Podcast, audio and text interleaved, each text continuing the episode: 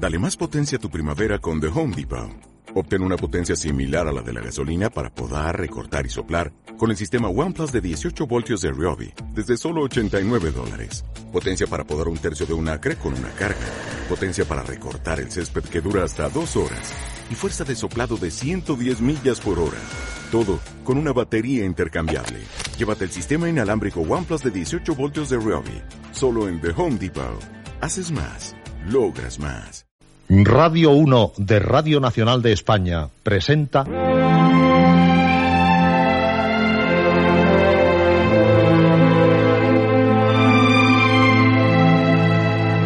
Historias.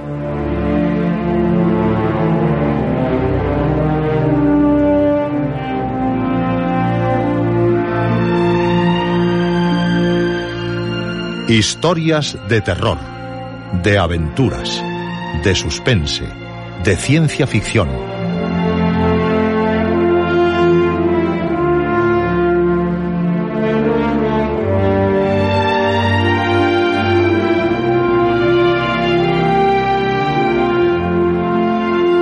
Un programa escrito y dirigido por Juan José Plans.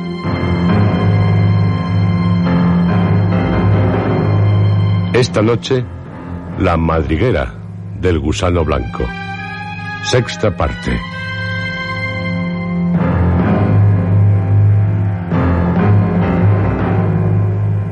Esta noche, sí, esta noche, ahora, todos, ustedes y nosotros, seguiremos viviendo una historia. Una historia de historias.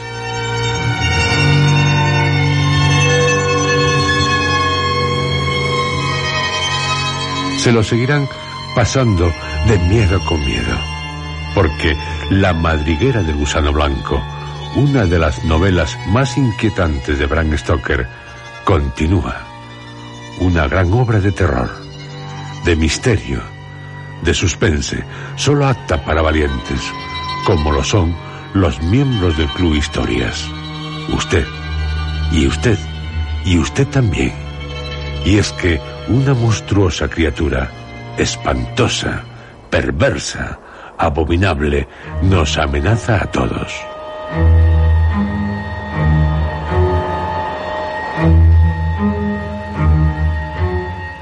De la madriguera del gusano blanco ya les hemos comentado y adaptado radiofónicamente sus primeros capítulos. Esto es lo que ha sucedido hasta ahora, hasta esta noche. Adam Salton, que vive en Australia, acepta la invitación de su tío abuelo, Richard Salton, para instalarse en su mansión de Inglaterra. Tras desembarcar, Richard Salton le anuncia que también llegará de África el señor Caswell, propietario de la heredad más importante de la región. La historia de la familia Caswell se la contará a Adam un viejo amigo y vecino de su tío abuelo, Sir Nathaniel de Salis. Los tres, camino de Liverpool para recibir a Edgar Caswell, se encontrarán con Lady Arabella, una extraña mujer que se supone desea conquistar al señor Caswell y que asusta a unas serpientes. El señor Caswell no causará buena impresión a ninguno de los tres, y peor aún Olanga, su sirviente negro. Adam adquiere una mangosta para matar serpientes. En la fiesta de bienvenida al señor Caswell, conoce a dos hermosas jóvenes, Lila y Mimi, nietas de Michael Watford, uno de los arrendatarios de Caswell, quedándose prendado por Mimi, de padre inglés y madre birmana. Sir Nathaniel le habla de la posibilidad de la supervivencia en la región de animales prehistóricos. La mansión que se conoce por Diana's Grove, la de Lady Arabella, se llamaba antiguamente la madriguera del gusano blanco. Cuando Adam visita a las muchachas, se presenta al señor Caswell, que mira a Lila de una forma muy especial, llegando a parecerle hasta amenazadora. La mangosta, ante Lady Arabella, se muestra enfurecida. La mujer la mata a tiros. Adam, en un bosque, encuentra a una niña que presenta unas marcas en el cuello como de dientes de animal, pero sospecha de Lady Arabella. Esta hermosa mujer de niña sufrió una picadura venenosa, creyendo los médicos que moriría, pero repentinamente sanó, aunque su carácter sufrió un cambio, siendo de una gran crueldad con los animales. quien sería su marido, se suicidó, aunque sospechan de ella al descubrir él algo terrible en su mujer. Según Sir Nathaniel, Lady Arabella está bajo el poder del gusano blanco. Adam pone a prueba la capacidad de Oolanga, que practica el vudú, para oler a muerte. El africano se aterra a la entrada de una profunda caverna por las tierras de Diana's Grove. Adam, con una de las dos nuevas mangostas que compró, va a la mansión de Lady Arabella. La mangosta, estando en brazos de la mujer, desaparece. Cuando la encuentran, parece aturdida, sin ninguna vivacidad. Aparecerá muerta en la caja donde él la guarda, con signos evidentes de haber sido estrangulada. Un Caswell se sabe que en París fue discípulo de Mesmer. La región se ve invadida por aves, pájaros que destruyen las cosechas. El señor Caswell construye una gran cometa en forma de halcón para espantarlos y se hace un silencio total. La cometa ocupa la mayor parte de su tiempo, a la que acaba mandándole mensajes por el cable. Y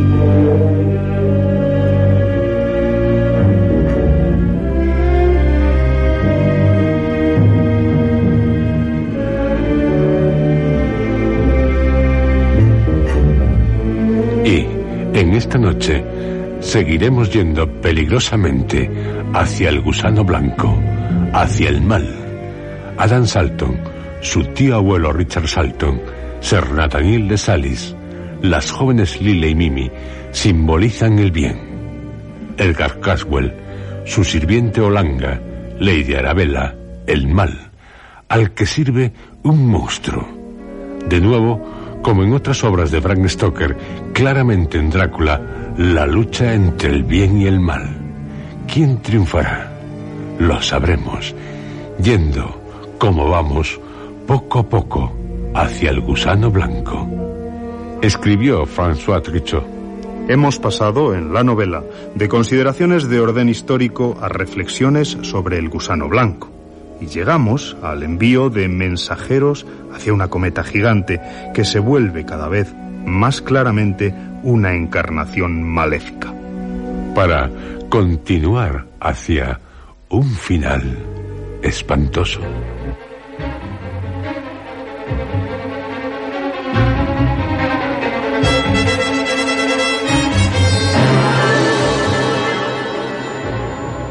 Edgar Caswell, a la mañana siguiente, muy temprano, se despertó en su propio dormitorio, recordando vivamente lo que había sucedido durante la noche. Miró alrededor suyo. Sobre la mesa, el cofre, y cerrado. Y durante la noche, en cambio, pero ahora todo está igual que en la tarde de ayer. ¿Cómo es posible? El cofre estaba en la torre y yo... Se levantó rápidamente y se dirigió a la estancia de la torre. Miró el cielo a través de una de las ventanas y vio cómo sobrevolaba su cometa con forma de gigantesco halcón. Salió al tejado. Sí, ningún cambio. Y el gran rollo de cuerda, montado en su carrete, se desenrolla la brisa matutina hace volar alto la cometa. Aquí durante la noche no ocurrió nada. Completamente desconcertado, volvió a su habitación. Debo reflexionar sobre lo que aconteció o no aconteció. Pienso que dormí y soñé. Sí, eso es lo que siento también, que soñé. Y volvió a quedarse dormido. Al despertar, mostró tener un gran apetito. Llegada la noche, volvió a encerrarse en su habitación y durmiendo. Tengo la sensación de encontrarme en alta mar, pero en esta oscuridad. ¿Y en dónde estoy? ¿Dónde me he quedado dormido? Toco cosas que... Ah, aquí hay una vela. Encenderé y... No, he roto un disco de vidrio. Lo habré sacado del cofre mientras dormía. O sea que Volví a abrir el cofre, pero no lo recuerdo. Creo que ha habido una acción dual en mi mente, sí. Una acción que me puede llevar a alguna catástrofe o al descubrimiento de algo muy importante. renuncio, por el momento, a hacer nuevas investigaciones en relación con el cofre. Voy a dedicarme a investigar los otros objetos extraños que componen la colección. Les prestó una curiosidad simple y ociosa. Su objetivo era el encontrar algo que pudiera serle de utilidad en sus experimentos con la cometa. Había decidido el enviar nuevos mensajes, mensajes que no fueran de papel. Mi idea es que con la fuerza del viento es posible hacer subir por la cuerda objetos mucho más pesados que una simple hoja de papel. Mis primeros experimentos con cosas de poco peso tuvieron éxito. Así que se puede probar con objetos de más peso. Y así fue añadiendo peso paulatinamente hasta averiguar que el poder de elevación de la cometa era muy considerable. Decidió entonces avanzar una meta más en su proyecto y Caswell comenzó a enviar a la cometa algunos de los objetos que había sacado del cofre sin saber cómo. La última vez que lo había abierto, estando dormido, el cofre había quedado sin cerrar. Había insertado una cuña en la abertura para que no se cerrara a fin de poder destaparlo cuando quisiera. Estos objetos de vidrio no son lo más adecuado. Demasiado livianos, ligeros. No es posible experimentar con su peso. Además, son demasiado frágiles. Sería una imprudencia enviarlos a tan gran altura. Buscaré algo más sólido, sí. ¿Y esto? ¿Esto qué es? Diría que se trata de una representación del dios Bes, antigua divinidad egipcia que encarnaba el poder destructor de la naturaleza. Me agrada su aspecto misterioso. Oh, y pesa mucho, pese a ser pequeño. Creo que... Sí, no me cabe duda. Ha sido esculpido en una piedra imán. Recuerdo haber leído algo sobre un antiguo dios egipcio esculpido en un material similar. Una costumbre egipcia. ¿Dónde lo leí? Ah, ah, sí, sí. En un libro del siglo XVII. Su título, Errores Populares, de Thomas Brown.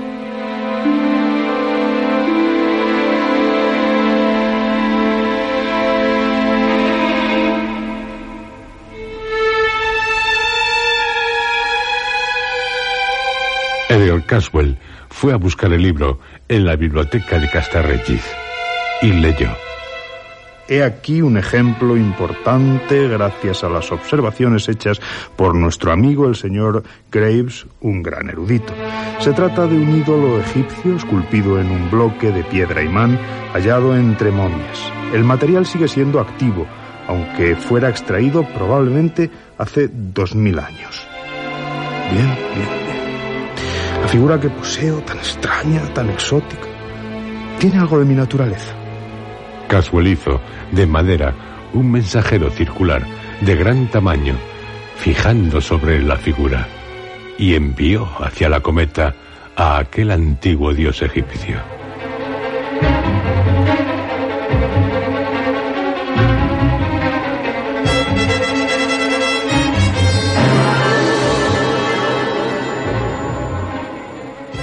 Capítulo 13. El error de Oolanga.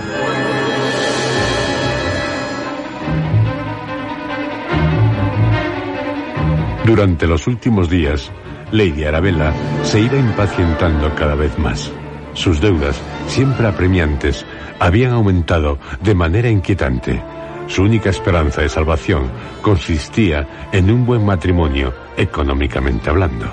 Pero el hombre con quien ella había contado no parecía tener ninguna prisa. De hecho, ni parece importarle. El señor Caswell sería la solución definitiva a mis problemas. Pero no parece ser un pretendiente apasionado. Desde el principio, desde luego, me ha parecido un hombre difícil. Aunque desde su enfrentamiento con Mimi Watford apenas ha salido de su habitación. En aquella ocasión le revelé de manera inequívoca mis verdaderos sentimientos respecto a él. Le hablé con una sinceridad que mi orgullo no consentiría en otras circunstancias. Quedó claro mi deseo de ayudarlo, de apoyarlo. Desde que entré en la estancia, me puse a su lado, participando con él en aquella lucha mesmérica. Ya entonces tuvo que darse cuenta de mis propósitos. A su lado, enfrentada a Lila y Mimi. Pero hasta siento la amargura de ver cómo ni el señor Caswell se me acerca. Si nuevamente se apartase de mí, para una mujer de mi clase sería un insulto. Ah, pero es que no quedó claro. No me coloqué junto a su servidor negro, ese salvaje intratable. Y en la fiesta, ¿acaso no demostré lo suficiente mi preferencia por él? ¿Acaso no? Oh, esto es intolerable. Pero soy una mujer de sangre fría y estoy dispuesta a soportar la indiferencia si es necesario y hasta el insulto con tal de convertirme en la señora de Castra Regis. Y mientras aguardo, no debo demostrar urgencia. Es necesario esperar, saber esperar. Y de una manera no notoria, acercarme a él una vez más.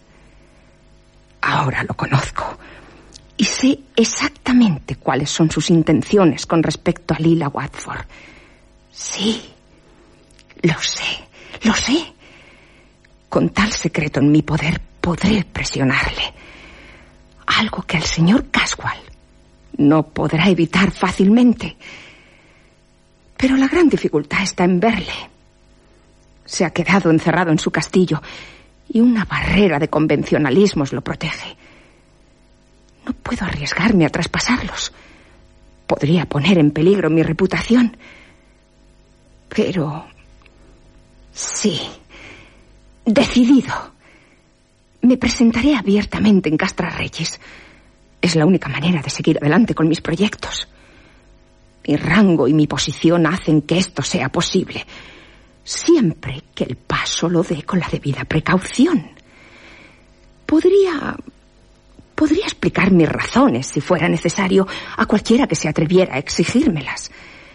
Así que, una vez solos, él y yo, utilizaré mis artes y mi experiencia para lograr que él mismo se comprometa.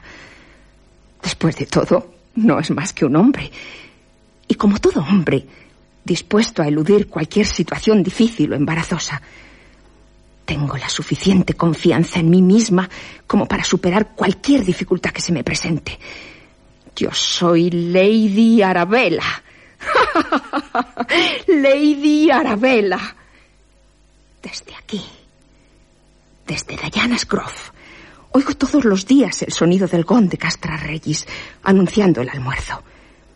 Conozco la hora en que los sirvientes estarán en la parte trasera del castillo entraré por mi propia cuenta, alegando que nadie me escuchó, salvo él, y le pediré conversar en su propia habitación. A la torre, lo sé, no llegan los ruidos de la mansión. La servidumbre ha sido instruida para que no le molesten mientras el amo trabaja en su habitación de la torre. También sé, gracias al catalejo y algunas preguntas discretas, que ha llevado un cofre muy pesado a su habitación. Estoy segura de que el señor Caswell tiene un trabajo importante entre manos. Un trabajo que lo mantiene ocupado la mayor parte del tiempo. Mientras Lady Arabella esperaba el momento más oportuno para ver al señor Caswell, otro miembro del castillo hacía sus propios planes en su beneficio.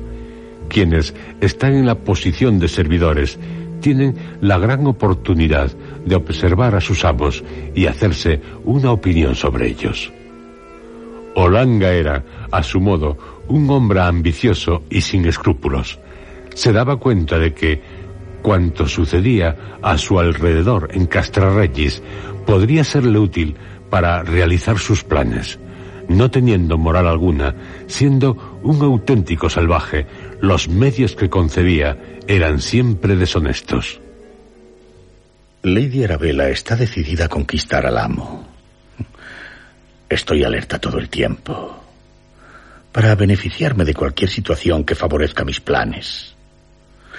Sé, como todos los sirvientes, de las idas y venidas del cofre, llevado y traído con tanto secreto.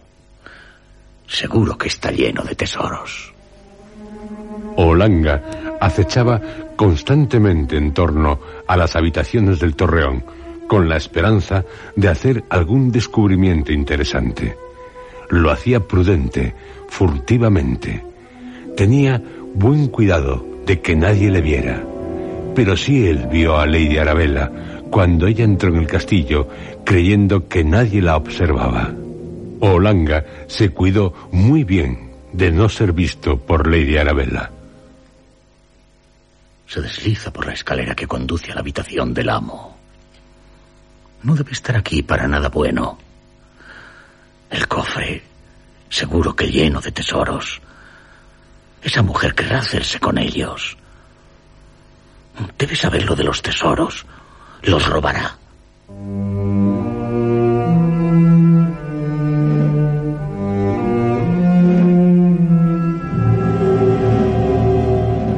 Cuando Lady Arabella regresó a su mansión, él la siguió, alcanzándola en una arboleda donde nadie podía verlos. Lady Arabella se quedó sumamente sorprendida. Hacía varios días que no había visto a Olanga y hasta casi se había olvidado de su existencia.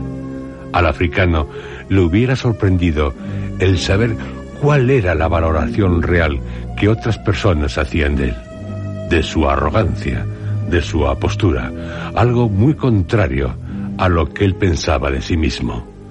Olanga tenía sus sueños, como cualquier otro hombre. En esos casos se veía a sí mismo como un joven dios del sol, dueño de una belleza tal como ninguna mujer, negra o blanca, había jamás contemplado. Pensaba que lo colmaban todas las nobles cualidades que hacen atractivo a los hombres en su África natal, en la occidental. Las mujeres le amarían y así se lo demostrarían.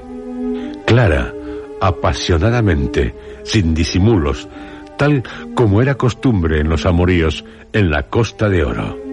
Olanga, con un tono apagado de voz, comenzó a hablarle a Lady Arabella de su amor por ella. Pero ¿Qué dice? ¿Usted, Olanga? ¿Cómo... ¿Cómo se atreve a hablarme así? O le advierto que no soy una persona con mucho sentido del humor. ¿ah? No obstante, usted ahora me hace reír. Pero, Olanga, esto es demasiado grotesco. No puedo evitar el reír. Usted me dice que siente por mí es ridículo. Mi indignación es grande. Pero no debo ser violenta. Una mujer de mi rango, tan bella. Este desgraciado, un ser vil, salvaje, debería haberse dado cuenta. Me ofende. Lady Arabella, le he hablado con toda sinceridad. Solo el desprecio y el sarcasmo me servirán para enfrentarme a este imbécil. Olanga, oscuramente, se dio cuenta de que Lady Arabella comenzaba a burlarse de él. Su ignorancia no le prohibía la cólera. Se dejó dominar por este sentimiento, tal como hubiera hecho una bestia salvaje torturada ante su torturador. Chirriaron sus dientes, rugía, Parecía delirar. Golpeaba con sus pies en el suelo. Profería juramentos imposibles de ser comprendidos. Es una suerte que esté al lado de mi casa, que me puedan oír. De lo contrario, tal vez Olanga me tratara brutalmente, o, o tal vez me matase. O, Olanga. Así que, y dada su insistencia, Debo entender que se atreve usted a ofrecerme su amor. Ya le he dicho que... Basta. Y no se incline ante mí. Usted, un salvaje, un esclavo, lo más vil del mundo. Tenga cuidado, Olanga. No concedo a su vida mayor importancia de la que tendría para mí una rata o una araña. no me muestre más su asqueroso rostro, porque de volver a verlo, libraré al mundo de su presencia. Lady Arabella sacó un revólver. ¿Va usted? Le estoy apuntando, Olanga. Yo. Lo siento, Lady Arabella. Váyase. Pero mi amor. Ya sé que ha intentado robar el tesoro de mi amo. ¿Su tesoro? Lo he visto. Pero si accede a ser mía, compartiremos el tesoro. Viviremos con todo lujo en las selvas africanas. Está usted loco. Pero si se niega, se lo contaré todo al señor Caswell. La azotará, la atormentará, la encerrará en el torreón y la entregará a la policía. Y ya sabe, será ejecutada.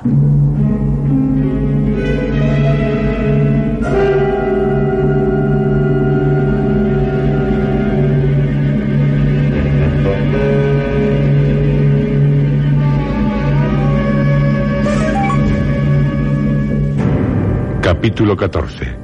Otra batalla. Las consecuencias del encuentro de Lady Arabella y Olanga en una arboleda de Diana's Grove llegarían a repercutir en otras personas. Olanga abandonó la arboleda con el corazón repleto de odio. Su deseo y su codicia se habían enardecido, estando herido de muerte su orgullo, su vanidad, hasta lo más profundo. La naturaleza fría de Lady Arabella hizo que, después del incidente, se mantuviera en calma, aunque su interior bullía también de cólera. Reflexionó en su habitación. Ahora más que nunca, estoy resuelta a someter a mis pies a Edgar Caswell. Los obstáculos que he encontrado y los insultos que he soportado han alimentado mi propósito de venganza. Una venganza que me consume. Debo pensar en todo. Lila Watford, su rostro no se va de mi mente. Ella es la clave del problema. Encontraré la forma de desviar los poderes de Caswell. Ello me ayudará en mis propósitos. Se dirigió a su escritorio y comenzó a escribir. No. No. Así tampoco. Ten calma.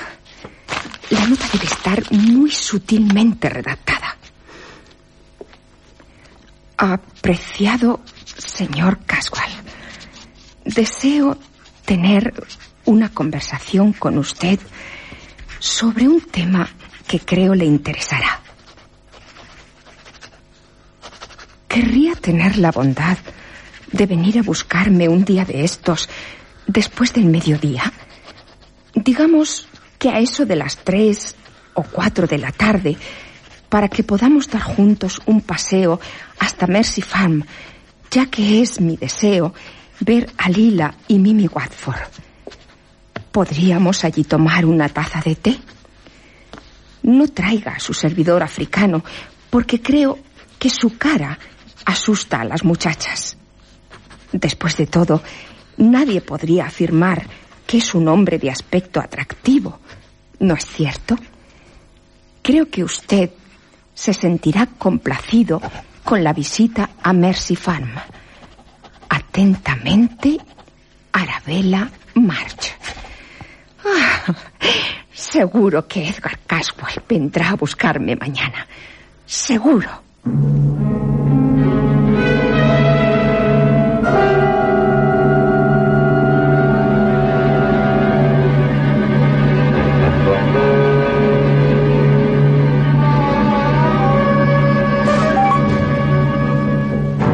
Al día siguiente, a las tres y media de la tarde, el señor Caswell se presentó en Diana's Grove, tal como Lady Arabella había dado por supuesto. Ella misma abrió la puerta del jardín y salió a su encuentro en el camino, ya que no quería que su servidumbre se enterara de tal visita. Cuando lo hubo alcanzado, caminó a su lado en dirección a Mercy manteniéndose al paso del hombre. Al estar cerca de la granja de Watford, Lady Arabella miró a su alrededor por si Olanga los observaba, pero el africano al menos aparentemente, no se encontraba por el lugar. La verdad es que había recibido de su amo la orden de mantenerse oculto, de manera que nadie lo pudiera descubrir, lo cual supuso para Olanga una nueva ofensa. Encontraron a Lila y Mimi en la granja, aparentemente contentas de verlos, aunque ambas jóvenes se sorprendieron por tal visita, tan cercana a la anterior.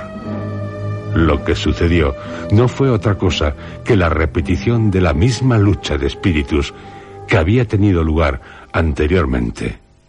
Aunque Edgar Caswell debía contentarse con la presencia de Lady Arabella como único apoyo por estar Olanga ausente. Pero, por su parte, Mimi estaba privada del apoyo de Adam Salton, que tanto la había ayudado la vez anterior. En esta ocasión, la lucha por la supremacía, la supremacía de las voluntades, fue más prolongada, más enconada. Puede que no pueda vencer a mi contrincante. Será mejor renunciar. Pero no, porque ahora está en juego mi orgullo. Antes de entrar en Mercy Farm, Lady Arabella, confiando en que se trataría de un ataque rápido, le dijo con convicción. Esta vez, señor Caswell, debe ganar. Cierto, debo ganar. Después de todo, Mimi es solo una mujer. No tenga piedad con ella. No pienso tenerla. Luche con ella. Humíllela. Aplástela. Mátela si es necesario.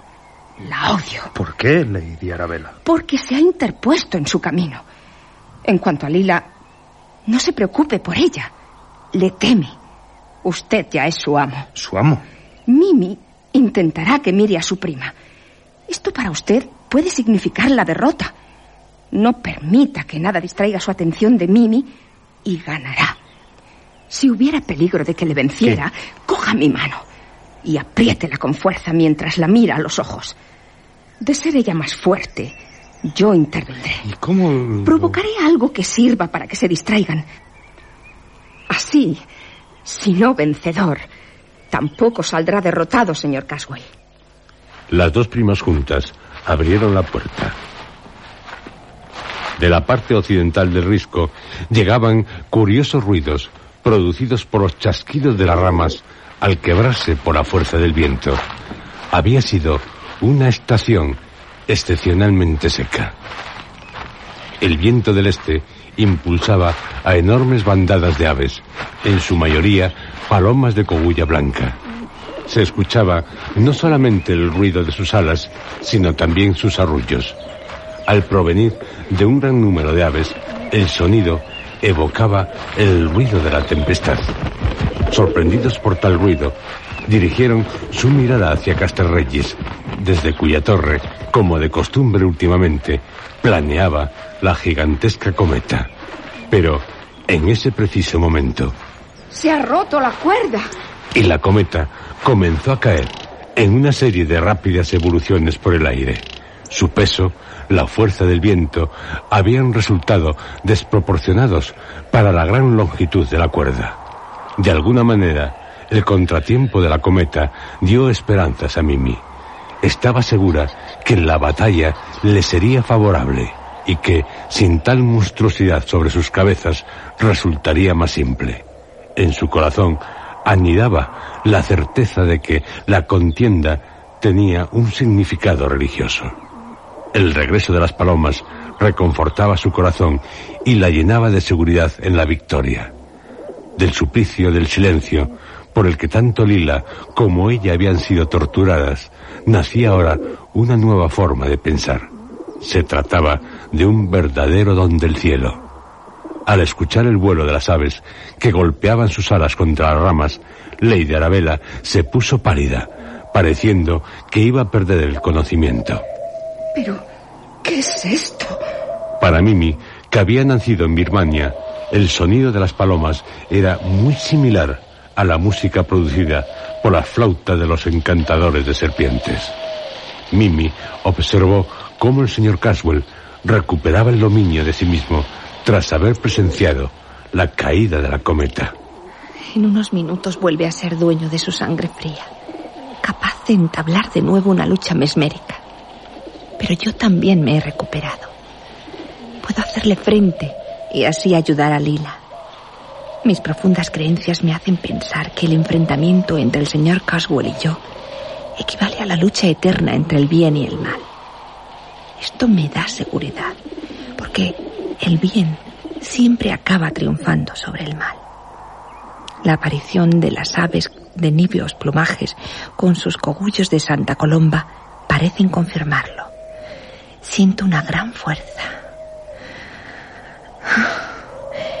El señor Coswell vuelve a clavar su mirada en mí.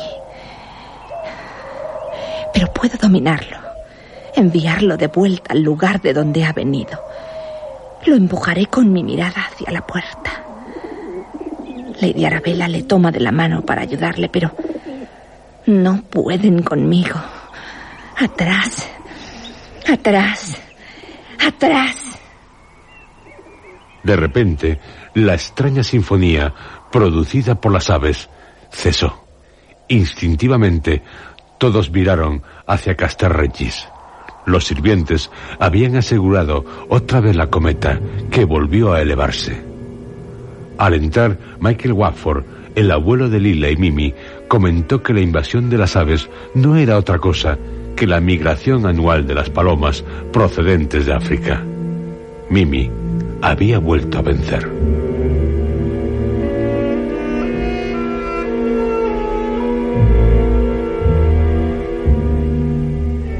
La nueva victoria de Mimi Watford hizo que Edgar Caswell se encerrara más en sí mismo.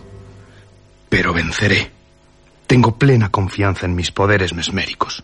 Deseo vengarme. El principal objeto de mi animosidad es Mimi, cuya fuerza de voluntad me ha superado hasta ahora. También odio a cuantos se me han enfrentado. Tras Mimi odio a Lila, tan inofensiva, tan bondadosa, tan dulce. Lleno su corazón de amor por todas las cosas que yo no puedo comprender. Tales sentimientos, los de esa muchacha, no tienen cabida en mi corazón. Es como una de las palomas de Santa Columba. Su apariencia se refleja en ella. Después, Adam Salton. También le odio.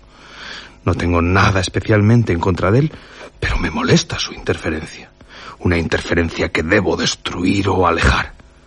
Se trata solo de un obstáculo. En verdad lo único que tengo en contra de él es que he estado presente en mis luchas mesméricas en Mercy Farm. No obstante, a este joven australiano no le comprendo. Eso me atemoriza y me alarma. No soporto el ser ignorante de algo. Reanudaré mi costumbre de contemplar la cometa y alternar esta costumbre con continuar examinando los misteriosos tesoros que hay en este castillo, más detenidamente. El contemplar la cometa en forma de halcón desde la torre, el ver las grandes extensiones de mis tierras, tal vez me serenen.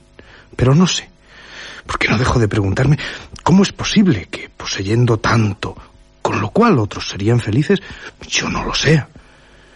Que no pueda conseguir lo que más ambiciono.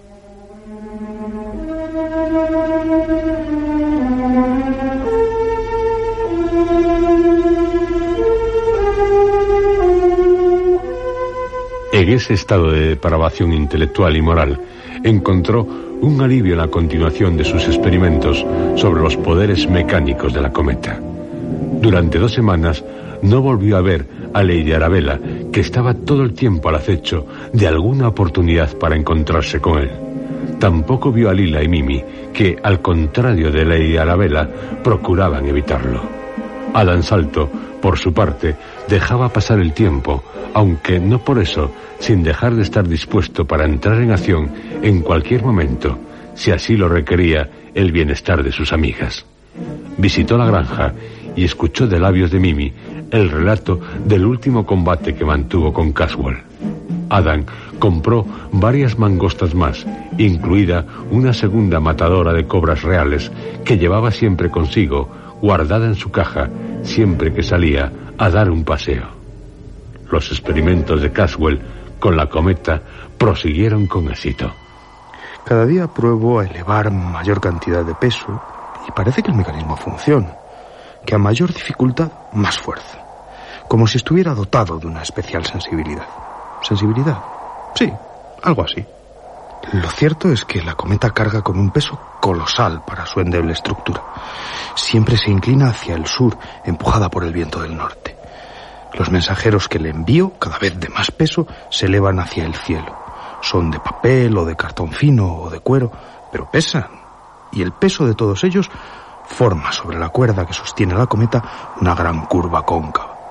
Los mensajeros al subir producen un ruido como de alas. Si pongo un dedo sobre la cuerda en el momento en que ascienden los mensajeros, siento todo, todo el cuerpo como un murmullo sordo, que es la vibración correspondiente a los aleteos de los objetos. Es un murmullo como el de la música de los encantadores de serpientes, como el que las palomas producen al volar entre las ramas secas.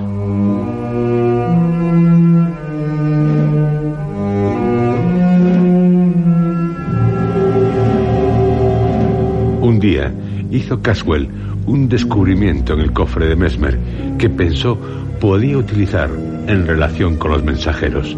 Era una gran cantidad de hilo metálico, fino como cabello humano, enrollado alrededor de una rueda primorosamente trabajada, que alcanzaba una gran longitud. Lo probó con los mensajeros, viendo que funcionaba perfectamente. Daba igual que el mensajero subiera solo o con algo mucho más pesado que él. El hilo es lo suficientemente fuerte y ligero como para poder atraer de nuevo al mensajero sin que aumente peligrosamente la tensión.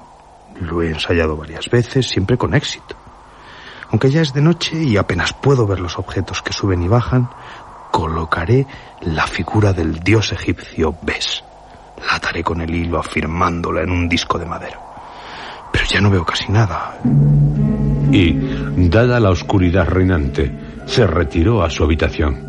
Esa noche experimentó una extraña sensación de desasosiego.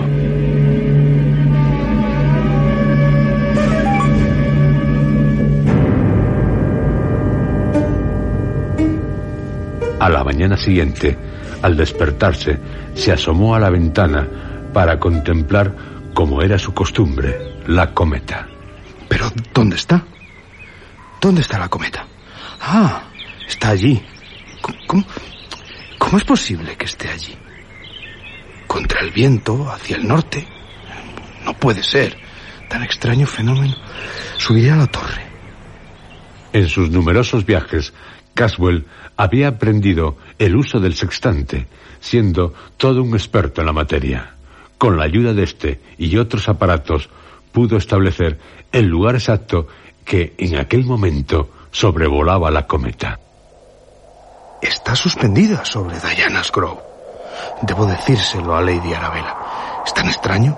Pero no, no, no le diré nada. Por alguna razón que no le era fácil explicar, se sintió contento con su decisión de no introducir a nadie en el misterio.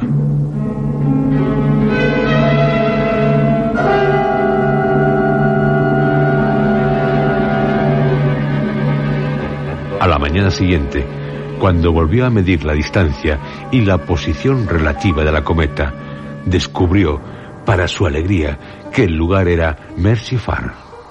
Está sobre la granja de Lila y Mimi. Y no hay error posible.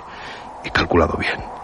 La verdad es que esta nueva posición de la cometa me resulta más atractiva que la anterior. Pero, ¿cómo explicar el fenómeno? La cometa contra el viento. Va contra el viento. Diría que ahora estoy atraído por fuerzas ocultas que desconozco.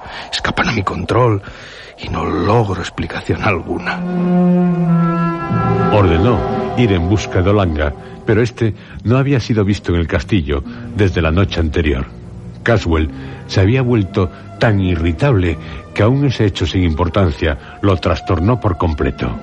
Como se sentía terriblemente contrariado y quería hablar con alguien, hizo llamar al viejo Simon Chester, al que le había hablado del cofre de Mesmer.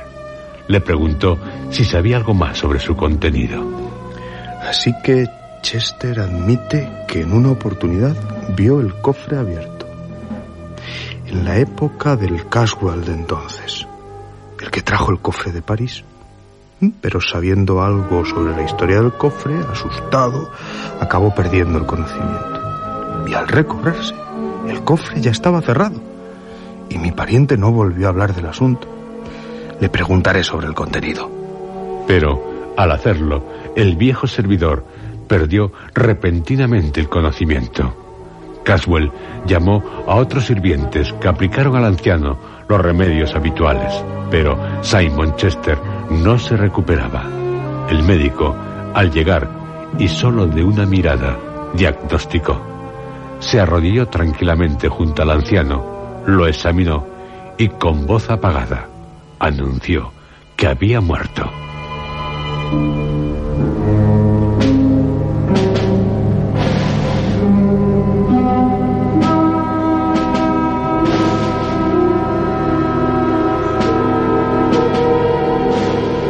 Capítulo 15. Sobre la pista.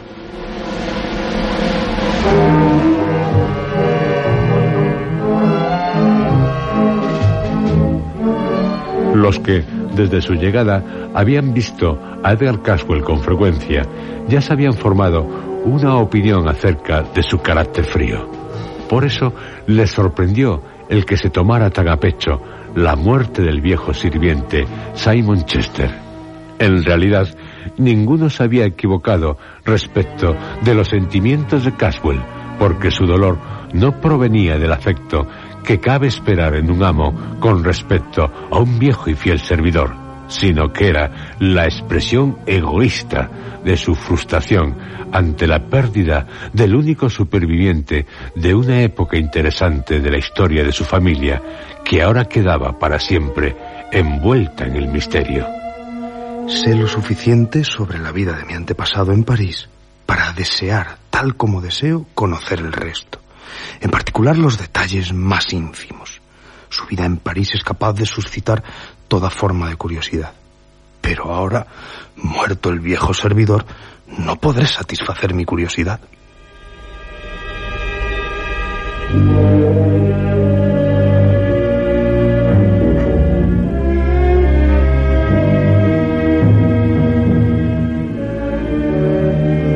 Lady Arabella, que tenía sus propios planes y estaba dispuesta a desarrollarlos implacablemente, vio en este suceso la oportunidad de jugar el papel de amiga compasiva. Me dará la oportunidad de encontrarme varias veces con él. Y será mío, tal como deseo. Comenzó a elaborar sus planes desde que la noticia de la muerte del servidor de Caswell se filtró por la puerta de servicio de Diana's Row. Durante el encuentro que tuvo lugar entre ella y el señor Caswell, supo desempeñar su papel con tanta perfección que, pese a la frialdad de su anfitrión, éste acabó mostrándose impresionado.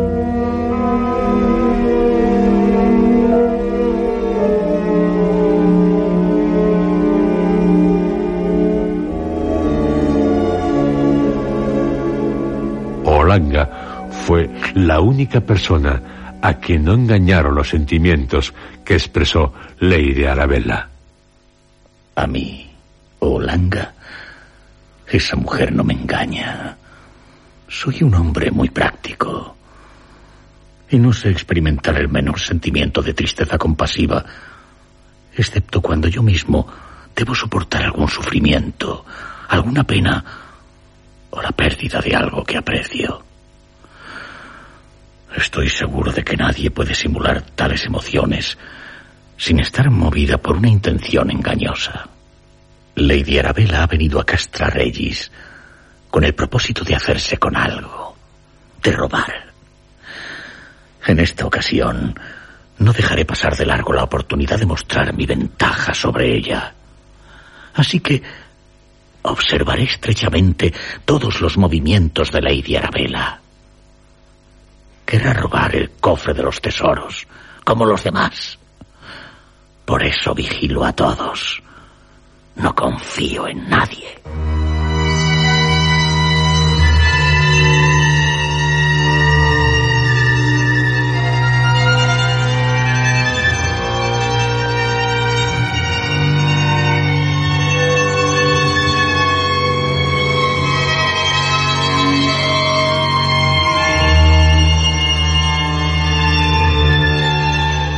Les esperamos en nuestra próxima cita.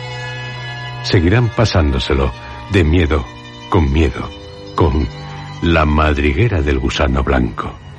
Y no se olviden del programa sobrenatural y de este programa Historias ha nacido una nueva colección de casetes producida por Radio Nacional de España. Historias sobrenaturales. Una colección inquietante, aterradora, de misterio, de suspense. La colección de cuantos desean vivir historias apasionantes, como lo desean los del Club Historias.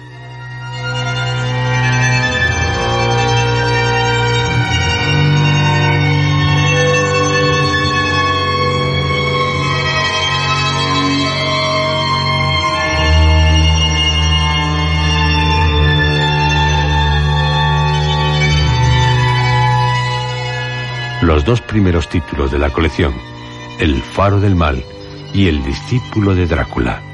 El precio del conjunto, las dos casetes, magníficamente presentadas y editadas con una gran calidad, es de 2.000 pesetas más gastos de envío.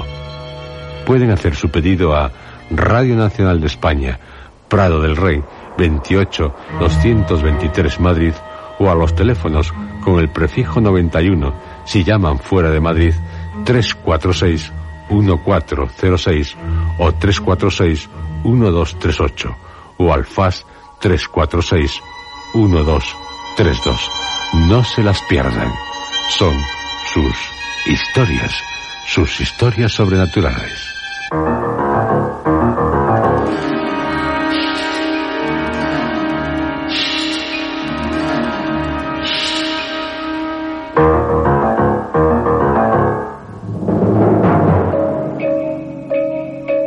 Escuchado ustedes dentro de la serie Historias.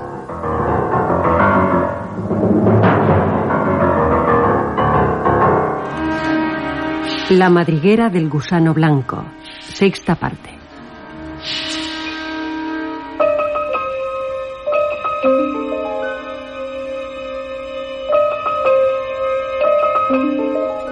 Este capítulo ha sido interpretado por Juan José Plans, José Luis García, Natalia García, Adalberto Aguilar, Pilar Socorro, Federico Volpini y Roberto Cruz.